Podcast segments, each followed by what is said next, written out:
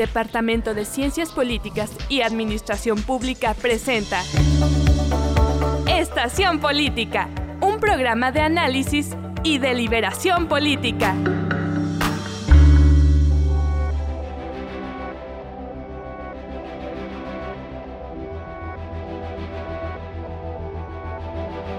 Hola, ¿qué tal? Sean todos bienvenidos a una emisión más de este programa Estación Política 94.5 FM, el lugar de las palabras libres, un espacio radiofónico gestionado y dirigido por estudiantes de la licenciatura en Ciencias Políticas y Administración Pública. Mi nombre es Elías y como siempre acompañado de David. David, ¿cómo estás? Muy bien, muchas gracias otra vez por esta invitación. También se acompaña el compañero Jesús, eh, ya muy conocido en, aquí en radio. ¿Cómo estás? Elías, muy bien, gracias. Bueno, y hoy tenemos un tema eh, muy interesante. Eh, de relevancia tanto como ciudadanos como politólogos, de un análisis de qué está pasando en la realidad actual, en el México actual. Y es lo que pasa, ¿no? Eh, eh, vemos las noticias eh, la semana pasada de un medio muy conocido que ha sido, pues, digamos, famoso por sus ataques al gobierno, por ser crítico con el gobierno del presidente López Obrador, que es este medio México-estadounidense Latinus, ¿no? Que sacaba unas notas acerca de un hackeo eh, ante la Secretaría de la Defensa Nacional, ¿no? Que sufrió un hackeo. Eh, ¿Nos puedes platicar un poquito, compañero Jesús, qué pasa? ¿Hackearon todo el gobierno? Este, ¿Por qué salen los documentos ahora? ¿Por qué no antes? ¿Quién los saca? ¿Cómo estuvo el tema? Claro que sí, amigo.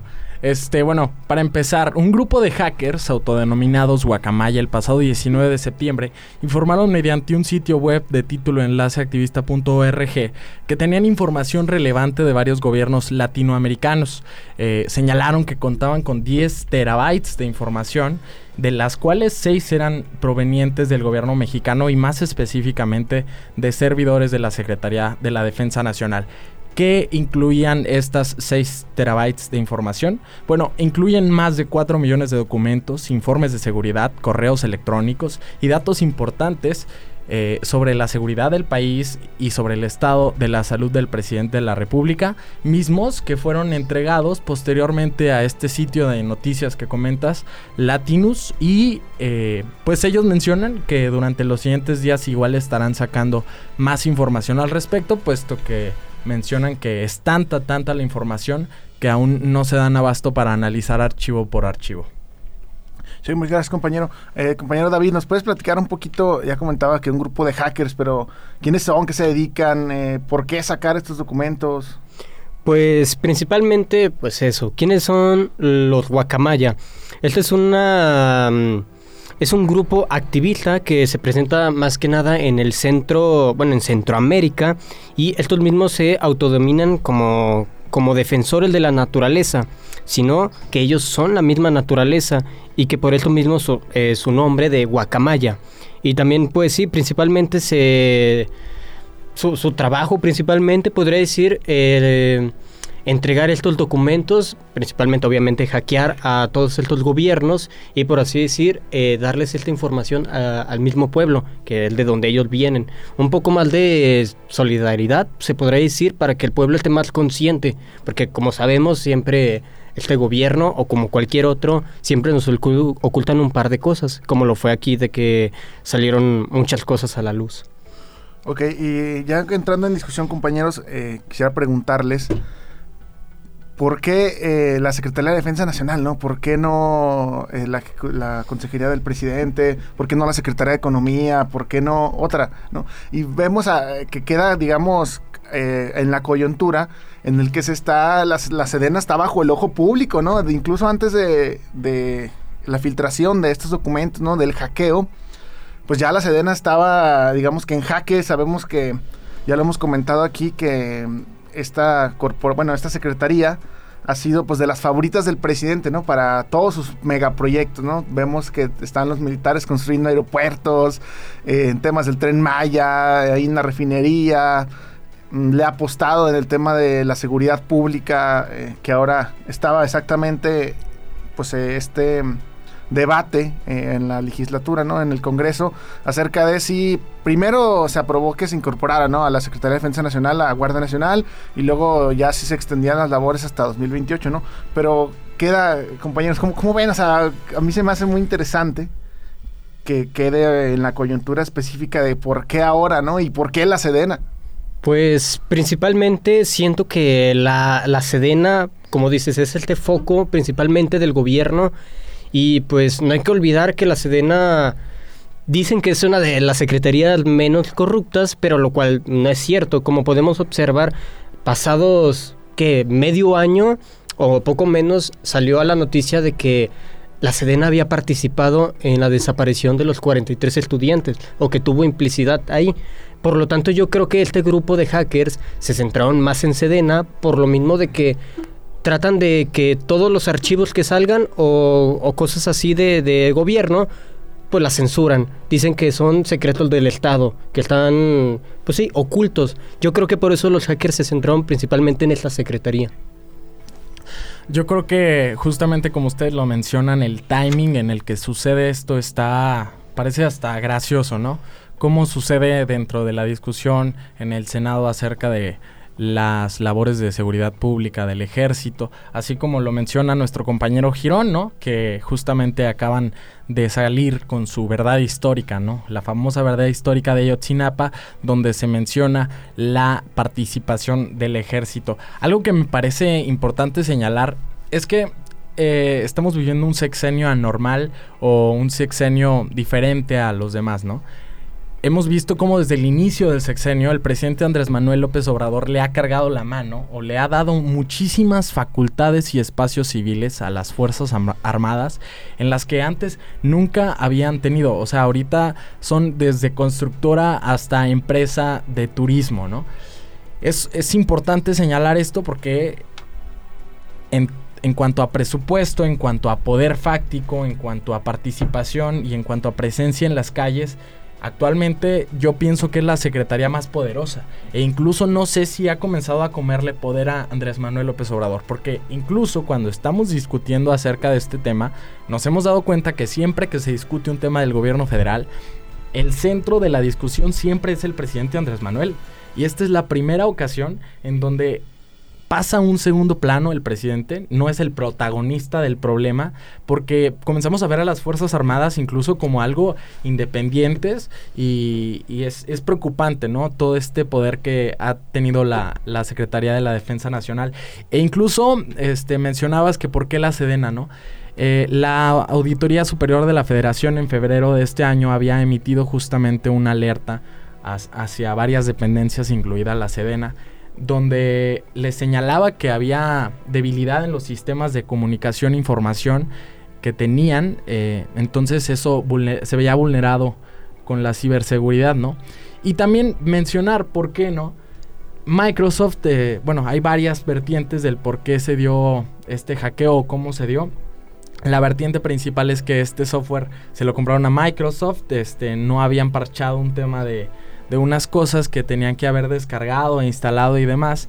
Y también pues señalar que si ya habían hecho el hackeo a diferentes gobiernos como al ejército en Chile, en Perú, también en El Salvador, este, los gobiernos tienden también a compartir mucha tecnología, entonces tienden a comprar mismos servicios y también este, eso les dio cabida fácil a los hackers para que pudieran acceder más fácil a los documentos de Sedena. Y otra tercera eh, vía que señalan los expertos es que también es preocupante que no se ha invertido en temas de ciberseguridad en la Sedena, incluso mencionando que había peligro porque muchos programas de los que usaba Sedena eran softwares gratuitos y de libre uso. Entonces es importante también señalar que no se ha legislado tampoco acerca de temas de ciberseguridad y es un tema que seguramente va a estar pendiente en las próximas generaciones y en esta legislatura veremos si se realiza algo al respecto. Claro, me imagino yo este, acá en la Sedena usando un Word craqueado, ¿no? sí, pero tienes razón, incluso también veía este tema de de Chile, en una relación del ejército chileno con el mexicano en cuanto a compartir cierta información, este, temas de programas, incluso pues ya temas de inteligencia, ¿no? Y operativos, pues que, que obviamente sí son temas de seguridad nacional, que sí es obviamente de gran riesgo que pues estén a la luz, ¿no? Porque pues, al fin y al cabo, imagínate que hubiera pasado esto, no sé, a Corea del Sur, ¿no? Cuando tiene un vecino como Corea del Norte, o hubiera pasado hasta Ucrania, ¿no? Por ejemplo, ahorita en medio de una guerra, ¿no? entonces, pues Ahorita México pues está en sus temas este, neutrales en cuanto a política exterior, pero pues sigue siendo algo peligroso, ¿no? Eh, otra cosa que comentas eh, es este tema de cómo se ha venido manejando a la Secretaría de Defensa Nacional. Recordemos que históricamente, cuando empieza el proyecto moderno de México, eh, hablo después de la Revolución, pues para mantener, digamos, a, contentos a los caudillos, a los militares, pues se les incorpora como parte del partido oficial, ¿no? Eh, con eh, incluso con este el presidente Cárdenas, pues los, los incorpora, ¿no? Eh, vemos ya después como Manuel Vega Camacho y posteriormente con el 46 con la creación del PRI, pues ya se desincorpora al ejército o de las filas del partido y como tal de las decisiones políticas y vemos cómo se, se mantuvo, ¿no? Ese ese espacio, ¿no? En el que sí había cierta subordinación al poder civil. Digo esto eh, eh, porque, por ejemplo, vemos cómo el ejército ha sido utilizado desde siempre por el Estado. Ya lo comentamos en el tema del 2 de octubre, este, en los años 70, cómo se usaba el ejército para reprimir a los disidentes políticos, ¿no? Eh, Manipular, más Exactamente, ¿no? Y desde el 2006, con la entrada de, bueno, eh, cuando empieza la llamada, mal llamada, no sé, guerra contra el narcotráfico, vemos cómo ha aumentado el poder del ejército eh, en el Estado mexicano y que ahora ya es central en la toma de decisiones, ¿no? Vemos cómo el presidente diario se reúne con el gabinete de seguridad, ¿no? Cómo tiene ahí a los eh, altos mandos del ejército para ver cómo va la estrategia, ¿no? Y no solamente el presidente, ¿no? Vemos que ahora todos los gobernadores de la mayoría de los estados, pues, su primer acto es la vinculación con las corporaciones de seguridad. A lo que voy es, eh, ahora el presidente, este, desde el 2006 y especialmente en ese sexenio, se le ha dado gran poder, ¿no? Como comentas, incluso como agencia de viajes.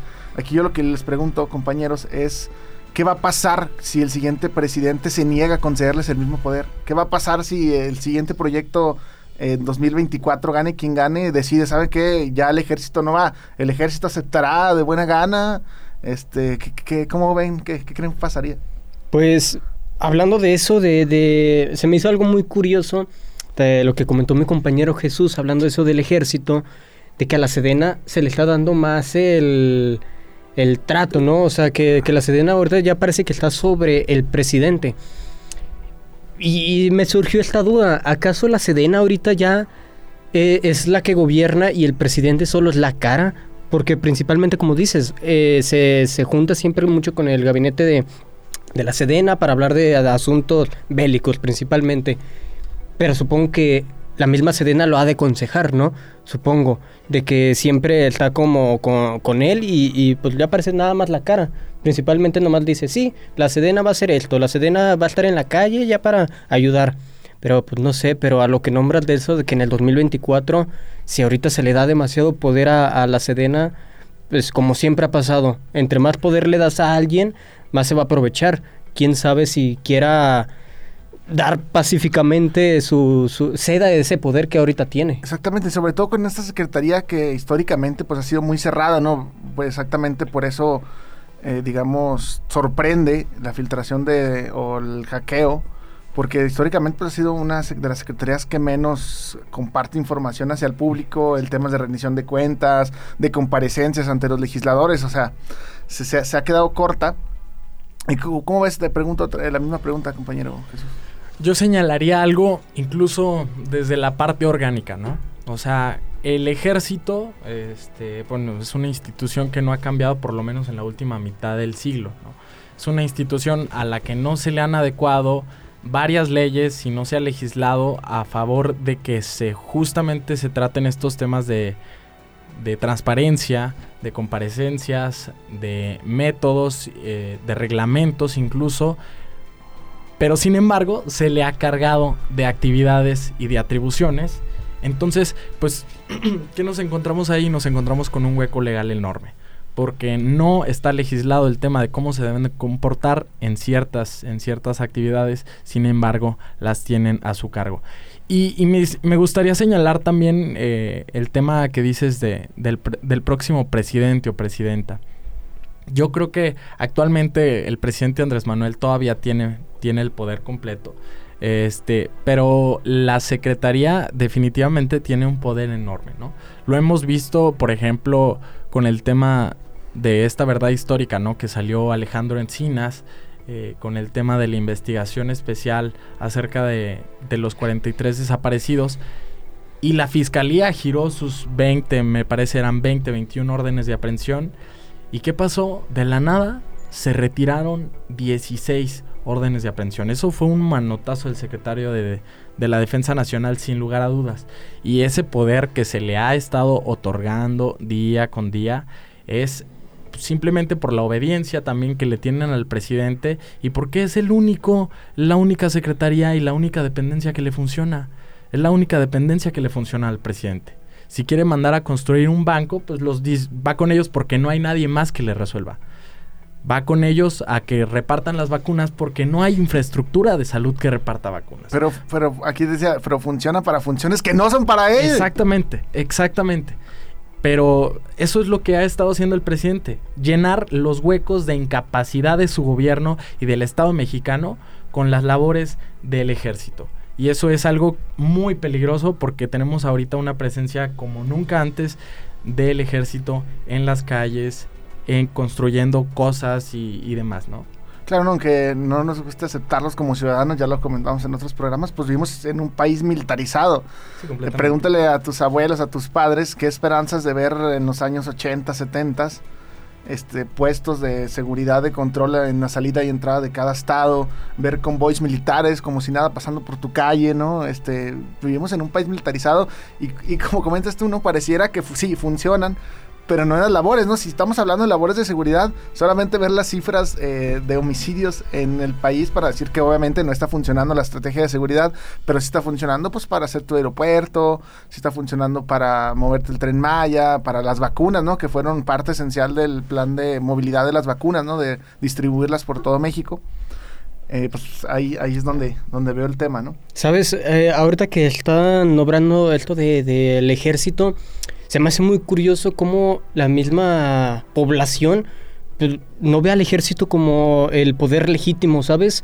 En algunas partes arriagadas del mismo país ven a los cárteles y a ellos los ven como la seguridad y al mismo ejército lo sacan. Principalmente esto lo podemos observar en el sur del país. Sí, en ciertas regiones, pero por ejemplo, yo tenía este leído las encuestas del, bueno, los estudios del Latinobarómetro que habla sobre la confianza en las instituciones. Exacto. Y la institución que más confianza tiene el mexicano es ante el ejército, ¿no? Le preguntan, ¿qué tanto en, las, en la última encuesta? ¿Tanto confianza tienes a los presidentes municipales, no? Y los niveles son muy bajos, al gobernador muy bajos, al presidente pues ahí más o menos.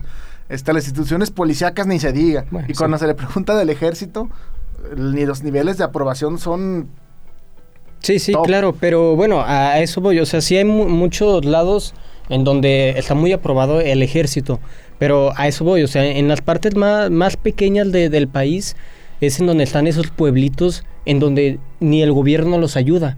Y ve a, estos militares a veces entrar y piensan que son el mismo enemigo. Y ahí viene a esto voy, al poder legítimo, en donde estos mismos pueblados ven a, otro tipo de gente que sí los ayudan, que les hacen edificaciones, les dan mandado o lo que quieran, y lo ven como el poder legítimo, porque piensan que están abandonados completamente de, este mismo, del ejército. Por lo tanto, no, no sé qué podría pasar ya cuando se militarice al 100%. O sea, si, si entrarán a estos lados, como puede ser en el, en el sur, en Chiapas y todo eso, en donde está el Ejército Nacional Zapatista. ¿Qué pasaría en esos lugares?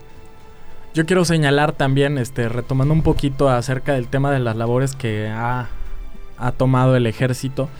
Este, yo veo que esto, esta, esta suerte de darle tantas labores al ejército, definitivamente, si bien la ciudadanía y el Estado son afectados, también el ejército se ve afectado. Porque justamente dices ese tema de la aprobación que tiene entre la gente, y sí tienen una gran aprobación. Pero ¿qué va a pasar cuando comience a gobernar un poco más el ejército y no le comience a rendir tantos frutos, ¿no? El trabajo igual también va a perder seguramente esa aprobación porque tienen más exposición.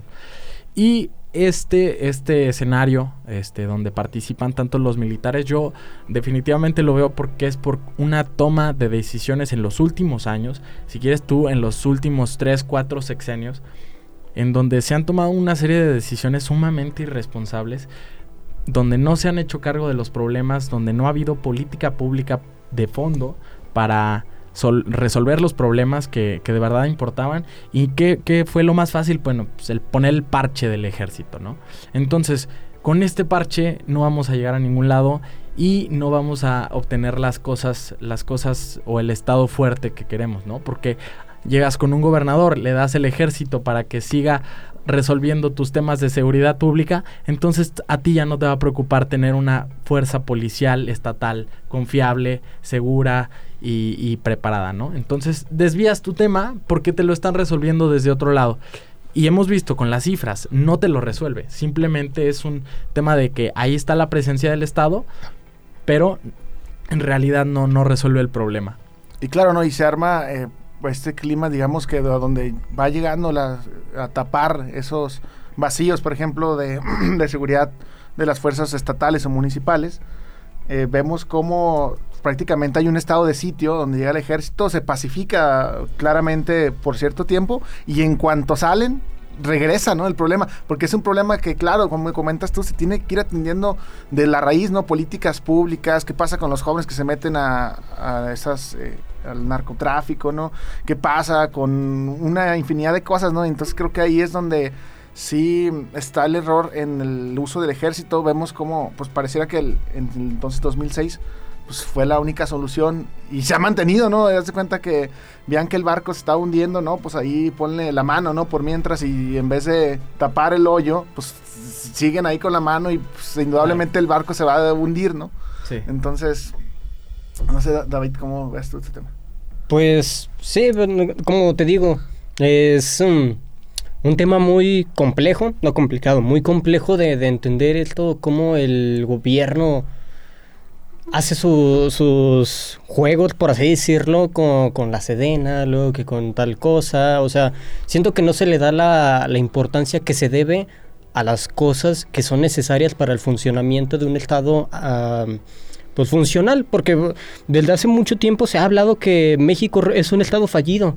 Y pues la verdad que lo, lo ves y dices, pues fallido como tal puede ser, pero hay cosas que todavía no están muy, muy bien configuradas, que hace falta que, haya más actividad del mismo gobierno. Claro, o sea, vemos cómo el ejército eh, reafirma el poder del Estado en el monopolio del uso de la violencia, pero indudablemente eh, no todo se construye así, ¿no? Y sobre todo, por ejemplo, pienso en los temas de derechos humanos, que históricamente pues el ejército ha estado, digamos, en secrecía, ¿no? Vemos, por ejemplo, en el tema, ahora que como, como comentas, ¿no? estas investigaciones con el 43 de Ayotzinapa, pues que al final no, no sucedieron a más. Y es sobre todo por la misma estructura del ejército, porque sabemos que el ejército se basa en una estructura muy rígida de mandos, ¿no? Y que eh, si toda la parte del ejército no actúa, si no lo hace un, si no el mandato, ¿no? De, algún general. Y es el tema, ¿no? Si, si se aceptara, ¿no? Que se han violado los derechos humanos, que si eh, participaron en los 43 de Ayotzinapa, pues indudablemente caerían las cabezas de los altos este, del ejército, porque pues por la misma estructura es casi... Pues sí es tonto pensar que ellos no sabían del actuar de su propio ejército, ¿no? Entonces, creo que ahí queda como otro tema.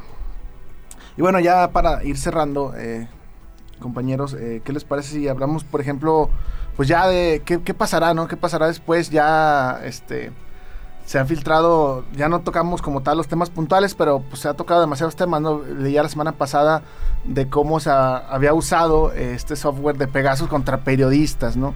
O vemos incluso casos, pues sí, muy Así que no se dio tanta difusión de incluso de acoso sexual en, en, estas corporaciones. Vemos otros temas de que si compraron lentes y toallas a 100 mil pesos, o sea, vamos a ir cómo, cómo se va a ir este, desagregando todos estos terabytes de información, pero pues cómo ves este tema futuro. Yo pienso que hay que estar bien pendientes acerca de la información que va a salir justamente en las siguientes semanas. Eh, todo eso que mencionas, incluso hoy, hoy grabamos un día jueves acaba de salir un tema, ¿no? De, del secretario de Gobernación, de Adán Augusto, acerca de tema, un tema muy delicado de entregar la seguridad pública a miembros del cártel Jalisco Nueva Generación en Tabasco. Pero hay que estar pendientes eh, a ver qué es lo que sigue, qué es lo que va a suceder con, con, este, con este gobierno, con esta secretaría en lo, en lo particular. Y pues sin nada más que agregar, me preocupa mucho la militarización, pero vamos a estar pendientes a ver qué es lo que nos depara el destino.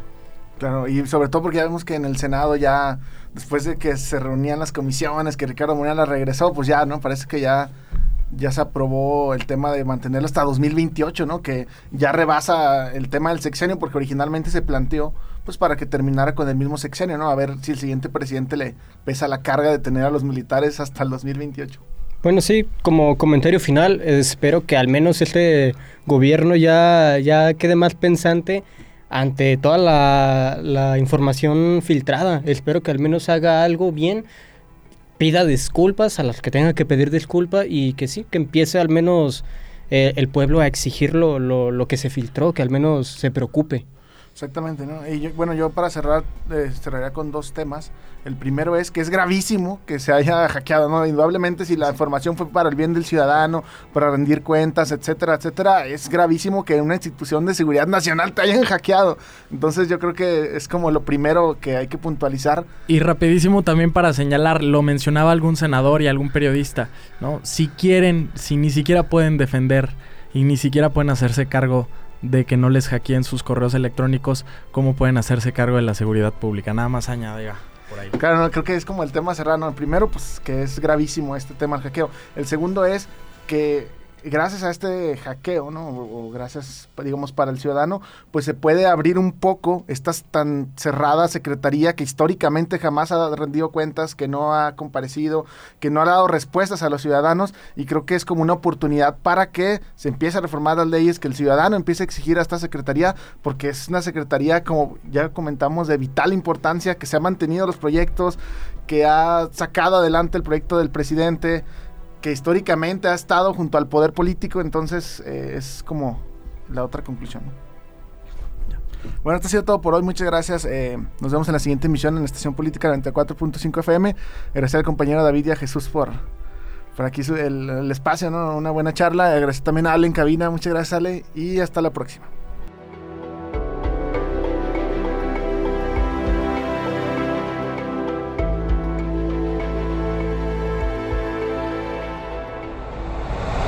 Departamento de Ciencias Políticas y Administración Pública presentó Estación Política. Escúchanos en la próxima emisión.